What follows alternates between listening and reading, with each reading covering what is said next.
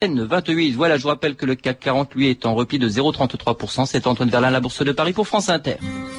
La bourse en temps réel, tous les cours, les indices et les marchés sur votre Minitel 3615 France Inter, rubrique bourse, 35 centimes d'euros la minute. Ou sur votre téléphone au 0892 68 10 33, 34 centimes d'euros la minute.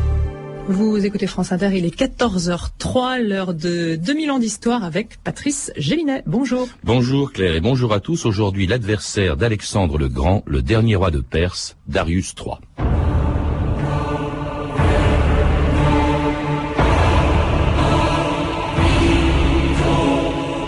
Darius et Alexandre se regardaient d'un œil jaloux et semblaient nés pour se disputer l'empire du monde. Bossuet.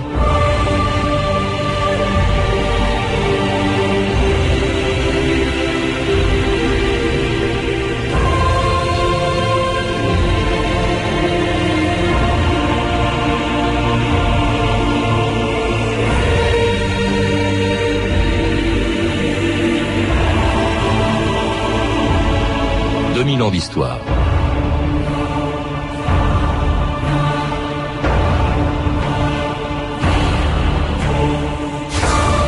Comme tous les souverains de Perse, on l'appelait le grand roi, successeur de Cyrus, de Cambyse, de Darius Ier et de Xerxès.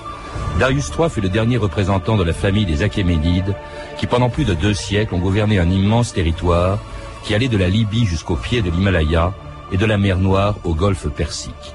De leur capitale, Persépolis, les grands rois et leurs satrapes régnaient sur une mosaïque de peuples qui ont vécu sous leur autorité pendant plus de 200 ans, jusqu'en 334 avant notre ère. Cette année-là, en entrant en Asie à la tête de 35 000 hommes, un Macédonien de 20 ans allait faire voler en éclats le plus grand empire de la terre, l'empire de Darius. Soldats Vous avez été rassemblés ici, dans la plaine où coule l'Axios, par mon père Philippe, afin d'accéder aux plus grandes gloires et aux richesses qu'aucune armée depuis que le monde est monde n'a encore atteintes ou connues.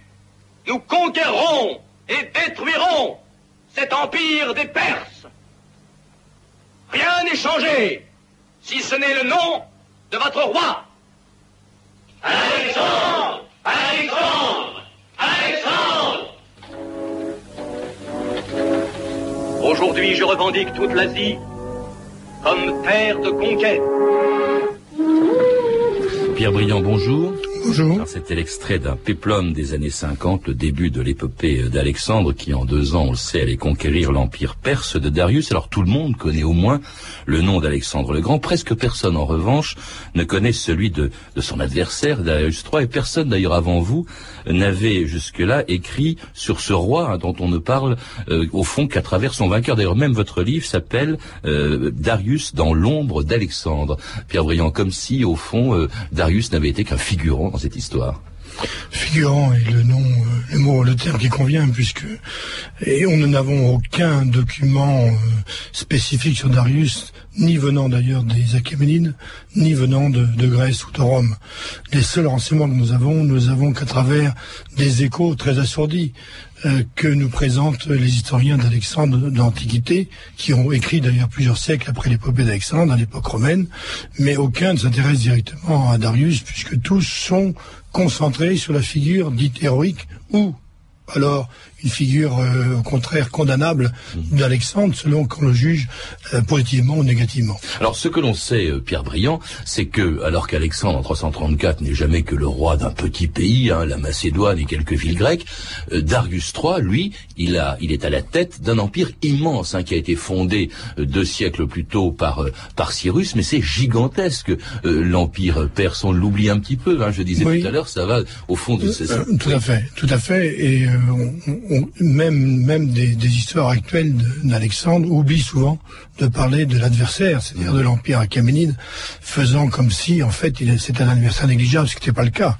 Et euh, l'empire de Darius, effectivement, qui a à peu près la même configuration que celui de Darius Ier, c'est-à-dire presque deux siècles auparavant, va effectivement de l'Indus à Méditerranée et de l'Asie centrale à, la première cataracte jusqu'à Assouan, et englobe ce qui serait maintenant à peu près une quinzaine de pays à l'heure actuelle, quinzaine de pays qui, comprennent des, cultures, des, langues, des, cultes, des histoires, des traditions extrêmement différentes l'une de l'autre.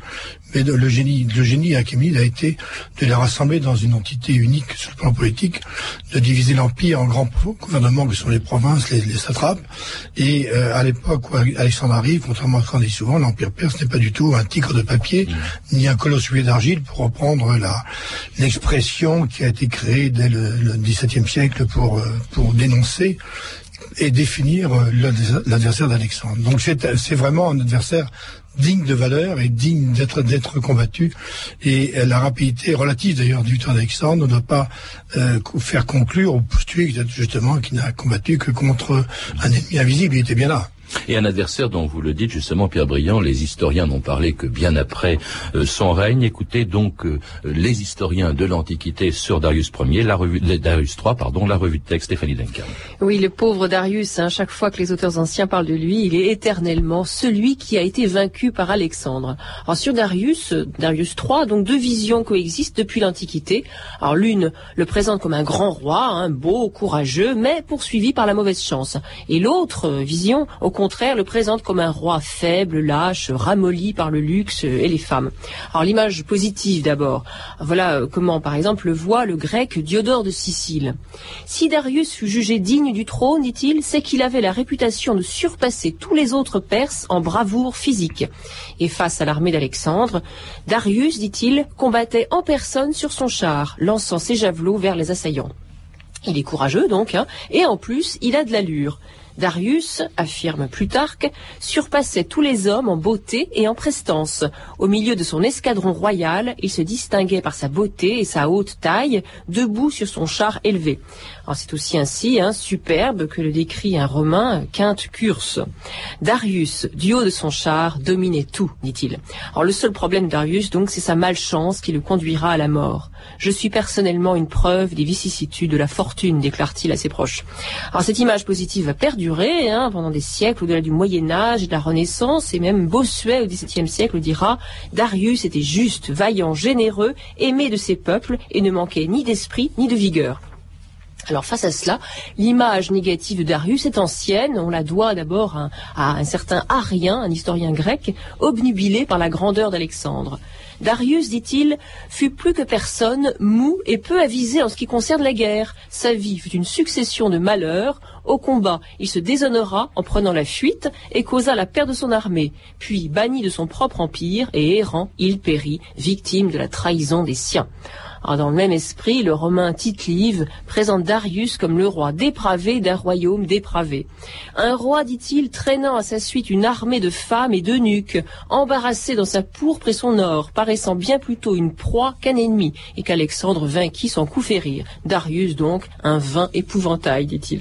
Alors, cette image négative va perdurer aussi, avec parfois des Roland un peu nauséabonds, hein, faisant de Darius un, un roi décadent, barbare, face au civilisé Alexandre. Par exemple, à la fin fin 19e, pour un historien allemand, euh, un certain Queue, Darius n'est, dit-il, qu'un de ces despotes incapables, comme l'Orient en a si souvent produit. Un commentaire sur ces textes, euh, Pierre Briand, qu'on retrouve d'ailleurs dans votre livre, votre livre qui est moins une biographie de Darius, au fond, que la façon dont l'image de Darius a évolué au cours des siècles. Tout à fait. Faire une biographie d'Arius eût été une tâche impossible et ridicule, puisque nous n'avons pas de documents qui, qui le permettent. En revanche, expliquer comment les images de Darius sont constituées depuis l'Antiquité, reprises, réélaborées à l'époque moderne et contemporaine, tout à fait intéressant. Et d'ailleurs, apporte aussi, je pense, quelque chose de neuf sur le sur l'histoire d'Alexandre lui-même et sur la manière dont on a construit l'histoire d'Alexandre. Alors, ces, textes que l'on vient de lire euh, donnent l'impression d'abord que, puisqu'ils ont été rassemblés d'un coup, là, que les historiens anciens ont beaucoup parlé de Darius, mais en réalité, on vient de, rassembler des notations éparses mm. et qui ne, qui ne donnent pas l'image réelle de, de, de l'historiographie ancienne. Ce n'est que par, par flash, que par, par par coup que tout d'un coup les historiens anciens parlent de Darius. Mais ce qui est vrai, ce qui est vrai, c'est que dans l'Antiquité, il y avait déjà deux images qui ont qui sont d'ailleurs souvent confondues dans le même auteur. Il n'y a pas vraiment d'auteur qui défendent une image plutôt qu'une autre. Mais disons que il y a quand même deux images différentes. L'une qui, le présente comme au fond quelqu'un qui est au un type euh, plutôt plutôt sympathique, plutôt capable, mais euh, poursuivi par la poisse, et l'autre au contraire qui en font euh, dès le départ un type incapable. Et puis aussi quelqu'un qui semblait en 334, quand Alexandre allait attaquer l'Empire perse, qui ne semblait pas, Darius ne semblait pas du tout impressionné justement par le jeune Alexandre. Pour Alexandre, écrit. Le maître de toutes les nations d'Asie, c'est moi. Darius le Perse, le roi des rois, roi des pays où l'on parle toutes les langues, a fait rassembler dans les plaines de Babylone une armée telle que le monde n'en a jamais vue afin de lutter contre toi, Alexandre. Nous te prions donc d'obéir, retire-toi, retourne dans ton pays, dans le giron de ta mère Olympias. Je t'envoie un fouet, une balle et un sac d'or. Le fouet pour te dresser, la balle pour te permettre de jouer avec les enfants de ton âge et laisser les hommes s'occuper de leurs affaires. Le sac d'or pour tes dépenses, car on m'a dit que tu étais pauvre. Sache que j'ai plus d'or que l'or qui poudroie dans les rayons du soleil. Tu n'as donc aucun besoin de te rendre en Asie pour le voler. Alors je sais, je sais pas si cet extrait de, de Péplum est fidèle à la réalité. Ce, ce qu'il y a, c'est que c'est vrai qu'au début, euh, Darius n'a pas de raison de s'inquiéter au fond de la menace d'Alexandre. Il est à la tête d'une, immense armée. Euh, Pourquoi d'ailleurs est-ce qu'Alexandre s'en prend à la Perse C'est parce qu'elle est riche? Oui, alors, euh, dans l'extrait qu'on vient d'entendre, lu par Richard Burton, je pense. Oui, c'est sous- sous-titré. oui. Sous-titré, en tout cas. Euh, L'auteur de scénario a, a mêlé euh, des extraits des, des- des historiens anciens et d'un texte très intéressant qui est né au troisième siècle de notre ère Alexandrie, qui s'appelle le roman d'Alexandre. Et l'histoire de la balle de, de- de- de- ça, c'est, c'est, dans le, le roman d'Alexandre. Mais peu importe. Pourquoi Alexandre euh, se, se posait la Perse, c'est d'abord que son père avait déjà pensé et que les- tous les plans étaient déjà Philippe, et- étaient- Philippe II avait déjà pensé, avait déjà mis au point, et, et que au fond l'opposition entre les, la Grèce et la Macédoine et la Perse était très ancienne, et qu'il y avait eu plusieurs expéditions grecques en- contre la Perse, mais que Alexandre a, a, je pense, a sauté un saut psychologique en étant le premier à concevoir réellement l'idée d'une conquête de la Perse, de, de l'empire achéménide. Et c'est le premier certainement dans l'Antiquité à l'avoir eu. Même son père probablement n'avait jamais pensé à conquérir l'empire euh, de la Méditerranée jusqu'à l'Indus. Quand vous parlez du contentieux, euh, Pierre Briand, entre les Grecs et les Perses, il faut rappeler que toutes les villes, euh, toutes les villes de la côte euh, est, enfin de la côte, euh, pardon, ouest de, de la- l'actuelle Turquie, hein, Éphèse, Milet, etc., étaient des colonies grecques, mais qui étaient, qui faisaient partie de l'empire perse. Et c'est une des raisons pour lesquelles Alexandre comptait les récupérer. Et d'ailleurs, c'est là qu'il remporte dès qu'il débarque sa première victoire, qui est la, victoire du Granique, hein, contre une armée perse pourtant apparemment beaucoup plus forte. C'est la première victoire d'Alexandre. C'est la première victoire d'Alexandre et c'est là où tout, enfin beaucoup de choses se sont jouées parce que euh, face à lui effectivement l'armée des c'est pas le, le grand roi n'est pas là Darius n'est pas là il a Il confié il a confié comme des- comme c'est l'habitude d'ailleurs le, la, la- la charge à ses satrapes d'Asie mineure qui est commandée par le plus important d'entre eux et euh, l'armée perse est plus puissante plus nombreuse pardon que l'armée d'Alexandre Il y a même des mercenaires grecs, hein, il faut rappeler. Oui, oui, il y a- cette armée, c'était même nom, c'était un grec qui se battait Voilà. contre Alexandre. Il y a des mercenaires grecs dans l'armée d'Alexandre, dans l'armée perse comme l'armée d'Alexandre d'ailleurs, puisque le mercenaire grec est un trait récurrent de l'histoire des armées au IVe siècle en particulier. Euh, quant à savoir, si vous me posez la question, vous ne l'avez pas posée, presque posé, de savoir pourquoi Alexandre a remporté la victoire là ou ailleurs, j'aurais beaucoup de mal à vous répondre parce qu'en réalité, les choses qu'on a sur les batailles sont extrêmement confuses, contradictoires, et à part d'être un spécialiste de wargame, que je ne suis pas, euh, je ne suis incapable de vous répondre. Et, on n'a que des réponses, évidemment, qui sont toujours les mêmes dans les sources anciennes. Il a gagné parce qu'il était plus, le plus héroïque, le plus puissant, celui qui, avait les plus grandes qualités.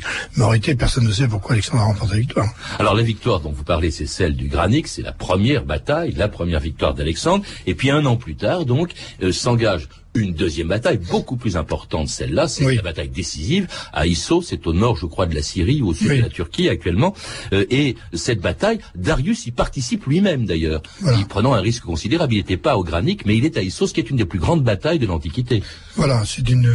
Je ne sais pas si c'est la victoire décisive, parce qu'il y en a une troisième après. c'est oui, Difficile de dire qu'il avait la décisive, mais ce qui est vrai, c'est que pour la première fois, Darius a, a réuni l'armée royale. C'est l'armée composée de tous les contingents de l'Empire, dont il prend, il prend la tête, bien, sûr, il est conseillé par de nombreux généraux, et euh, il, euh, il s'embarque dans une stratégie qui apparemment, une tactique en tout cas, qui lui fut défavorable, euh, ne sachant pas utiliser, apparemment, du moins d'après les sources anciennes, euh, la supériorité de sa cavalerie, au lieu de, de choisir un espace plan et très vaste, il choisit au contraire de, de s'embarquer dans une, un espace resserré qui, qui lui fut fatal. Toujours est-il que euh, la conséquence, c'est que Darius ne peut s'enfuir et il laisse pratiquement ouverte la route de, vers la Phénicie. Aujourd'hui, c'est la bataille finale.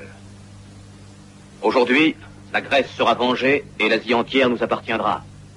Ses richesses seront entre nos mains et nos épreuves seront terminées.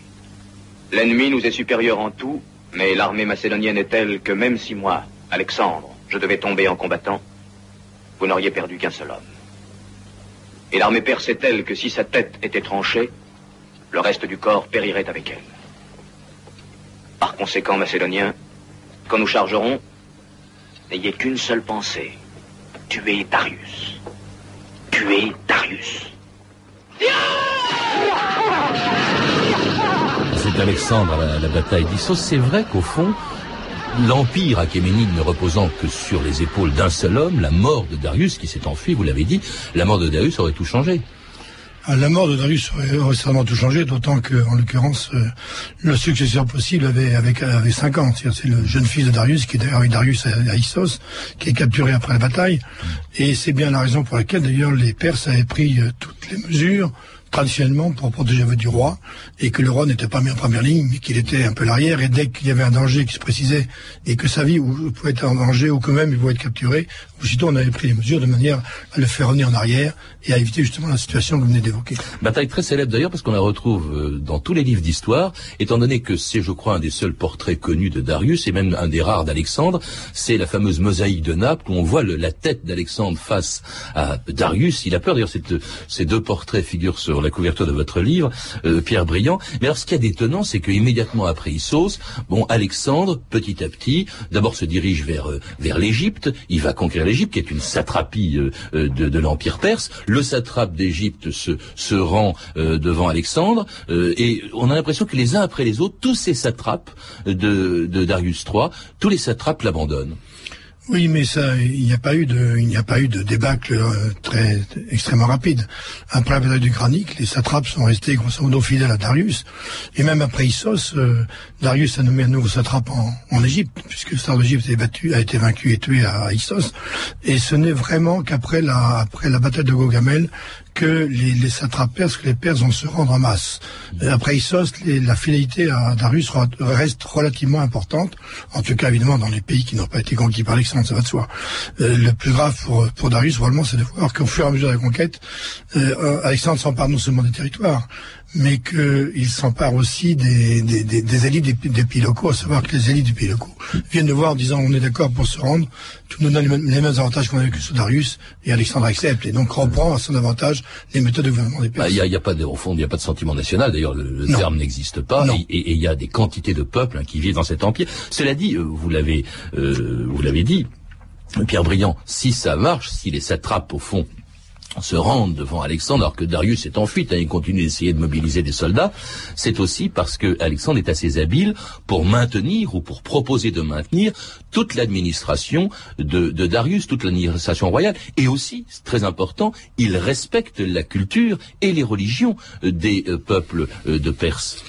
Bah, c'est-à-dire qu'il fait exactement ce qu'ont fait les Perses depuis Cyrus, c'est-à-dire qu'il a, il a devant lui un empire multiethnique, multiculturel.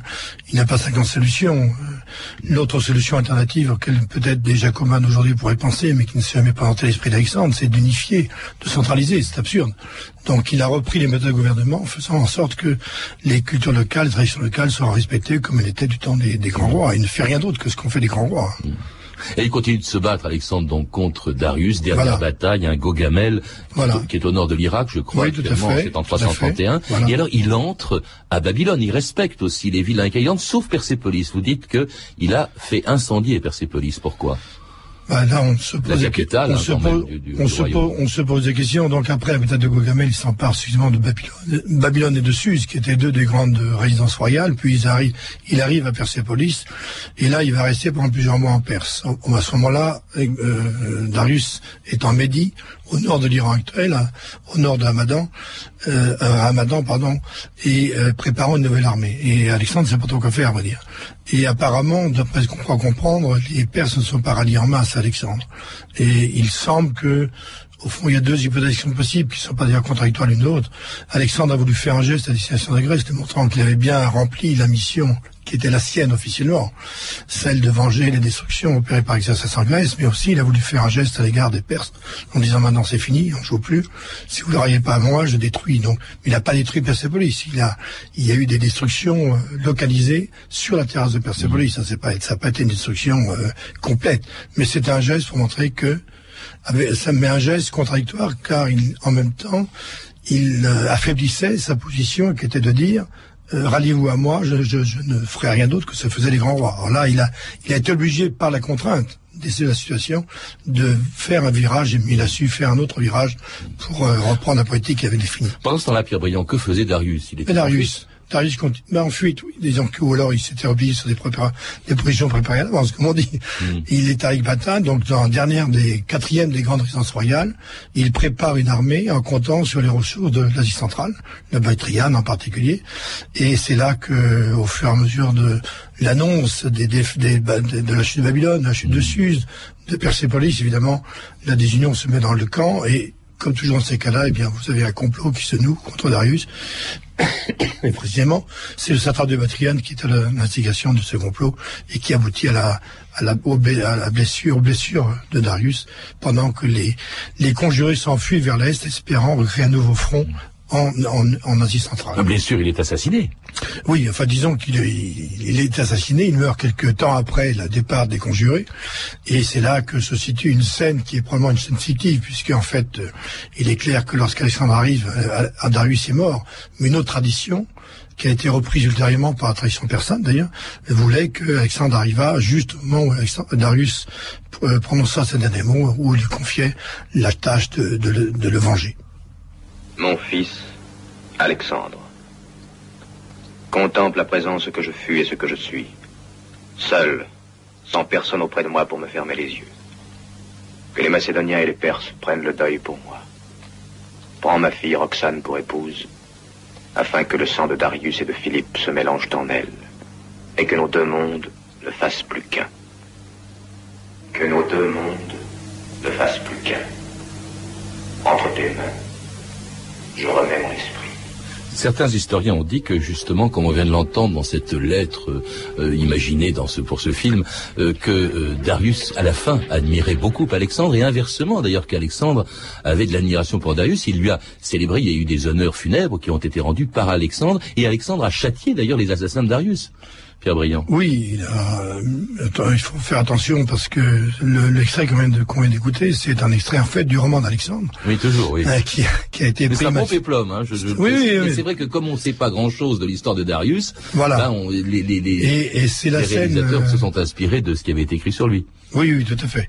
Et donc, en fait, c'est une, une scène qui était imaginée, imaginée du côté macédonien pour euh, mettre en scène, au fond, une, thèse qui était que Alexandre a succédé dans, dans l'harmonie à Darius et qu'il a été en fait le successeur désigné par Darius lui-même sur son lit de mort, de façon à, dit-il, unir l'Asie, euh, l'Orient et l'Occident par le mariage avec Roxane, mariage avec Roxane qui n'eut jamais lieu, mais qui a été inventé pour le besoin de la cause par l'auteur du, du, roman d'Alexandre, même si ultérieurement, effectivement, Alexandre a épousé des princesses iraniennes et même une, une fille de Darius, effectivement, à la, fin de sa vie. Tous les aristocrates macédoniens ont épousé, je crois qu'il y a eu dix mille mariages qui ont été faits justement euh, pour que se mêlent, comme on entendait, le sang de, de Darius et celui d'Alexandre, les Grecs et les, et les Perses. Oui, tout à fait. Et, et au fond, d'une certaine manière, Darius est mort, mais l'Empire, au fond, ne fait que changer de main. Il passe entre les mains d'Alexandre et plus tard, d'un de ses généraux hein, qui va donner la dynastie. Tout à fait. Et Alexandre, euh, la politique d'Alexandre, en particulier à la fin de sa vie, plus encore à la fin de sa vie, c'était de, de, justement de mener ces petits de rapprochement entre les, les élites gréco-macédoniennes et les élites iraniennes et de promouvoir ces mariages, intermariages fastueusement célébrés à Suse en 325. Et euh, tout, parce qu'Alexandre avait compris une chose, c'est qu'il ne pourrait jamais euh, administrer un, empire aussi immense avec les seuls Macédoniens et qu'il fallait le secours de ceux qui constituaient la colonne vertébrale de l'empire achéménide, l'aristocratie iranienne et perse. Celui, cela dit, l'empire d'Alexandre était beaucoup plus éphémère au fond que celui des Achéménides, hein, dont, dont, le dernier représentant était Darius. Aujourd'hui, j'aimerais savoir, euh, Pierre Briand, vous le mentionnez à la fin de votre livre, qu'est-ce qui reste dans la mémoire des Iraniens, c'est-à-dire le berceau de l'empire perse, mmh. euh, de, de, de cet empereur de Darius, enfin de ce grand roi, dans un pays qui aujourd'hui est musulman, mais l'islam n'est arrivé que plusieurs siècles, dix siècles à peu près après Darius? Oui, c'est un empire musulman, mais c'est c'est c'est un pays, un pays, c'est un pays musulman, mais c'est un pays iranien et perse c'est-à-dire qu'on continue à parler la langue des, anciens Perses, même si c'est le, perse, le persan moderne. Euh, les, les, Perses, les Persans d'aujourd'hui ont l'image de l'image de l'histoire à travers ce qu'on a pu toujours appeler en Iran le livre des rois, la succession des empires, la succession des rois et l'opposition entre Darius, Dara et, Alexandre n'est qu'un chapitre parmi d'autres et où est présenté justement un, Darius dont l'image est peu peu favorablement présentée parce qu'au fond c'est un mauvais roi. Le Shah d'Iran voulait quand même en restaurant Persépolis restaurer la grandeur de l'empire Certes, il, il, pensait à Cyrus, certainement pas certainement pas à Darius III. et, donc Darius III n'est pas un n'est pas un bon n'est pas un bon roi, mais la fin la fin de l'histoire est celle qu'on a dite dans le roman d'Alexandre aussi, et c'est euh, Alexandre arrive alors que Darius n'est pas mort, et Darius le prend dans ses bras et lui confie l'empire, et lui confie sa, sa, sa, fille à marier, et lui confie au fond la, la, destinée, la destinée de l'Iran. Merci Pierre Briand de nous avoir rappelé donc ce personnage un peu oublié que l'on retrouve dans votre livre, qui n'est pas à proprement parler, je le répète, une biographie, mais au fond la façon dont les historiens ont traité euh, le personnage de, de, Darius III. Donc ce livre s'appelle Darius dans l'ombre d'Alexandre, un livre publié chez Fayard. Vous êtes également l'auteur d'une histoire de l'Empire perse, publiée également chez Fayard. Vous avez pu entendre des extraits du très bon film de Robert Rossen, Alexandre le Grand, distribué en cassette par Warner Home Video, et un film d'ailleurs que la chaîne de télévision TMC diffusera ce soir à 20h50. Enfin, samedi 20 septembre à 12h35, France 5 diffuse aussi un documentaire de Serge Tignerès dans lequel notre invité, Pierre Briand, parle d'Alexandre et de Darius. Donc le 20 septembre à 12h35 sur France 5. Vous pouvez retrouver tous ces renseignements en contactant le service des relations avec les auditeurs au 0892 68 10 33, 34 centimes d'euros la minute ou consulter le site de notre émission sur franceinter.com. C'était 2000 ans d'histoire. À la technique, Edwin Caron et Dimitri Granov, documentation Virginie Bloch-Léné et Claire Tesser, revue de texte Stéphanie Duncan, une réalisation de Anne Kobilac. Une émission de Patrice Gélinet. Deux mots encore sur les nombreuses réactions provoquées par l'émission d'hier sur Fidel Castro et parmi elles celle de quelques auditeurs qui nous ont reproché d'avoir noirci le portrait de Castro. Alors, nous n'avons fait que rappeler des réalités. Hein. J'en suis désolé pour les auditeurs qui ont été déçus, mais on ne peut pas à la fois s'indigner, par exemple, des violations des droits de l'homme dans, euh, dans le Chili de Pinochet, comme nous l'avons d'ailleurs fait la semaine dernière, et puis fermer les yeux sur ces mêmes violations euh, de, droits, des droits de l'homme quand elles se produisent à Cuba. Demain, dans notre émission, à la veille des journées du patrimoine consacrées cette année au patrimoine spirituel,